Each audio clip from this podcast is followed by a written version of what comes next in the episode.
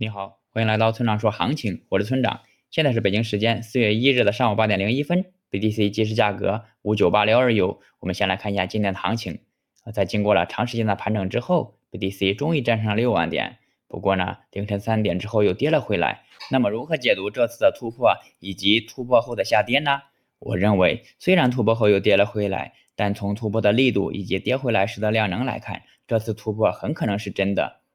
至于下跌的原因，很可能是期限溢价太大，很多人通过做空套利给上行增加了阻力的原因造成的。如果接下来一两天 BTC 能再次站上六万点，那么一波上行大概率就要开启了。总结一下就是，真突破的可能性很大，接下来大概率会有一波上行趋势。接下来是交易思维模块，我在去年九月三十日的文章中第一次提到了慢就是快的哲学思想。文章中说，想要快速回本和一夜暴富是很多散户都有过的幻想。大家都只顾眼前的利益，以至于总是太在意短期的波动，导致的结果就是每天不停的上下车，精力花费了很多，结果却不理想。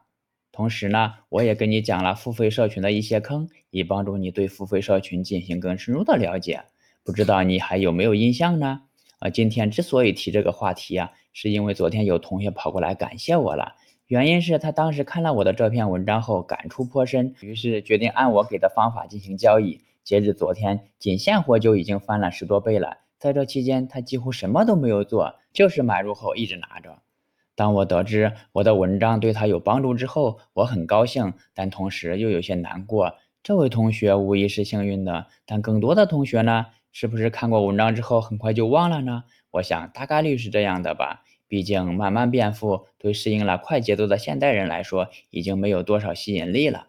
另外，我还要跟你说的是，慢就是快，也是有陷阱的，那就是你所处的周期要对。如果你在牛末进来并长期持有的话，那么很可能要等到下一个牛市才能解套。还有交易思维的话题，我们之前讲了很多，既然对大家有用，那我以后也会找机会再拿出来炒炒冷饭。那些第一次没有看出来的什么同学。在经历了一些事情之后再看，很可能就会有不同的感悟。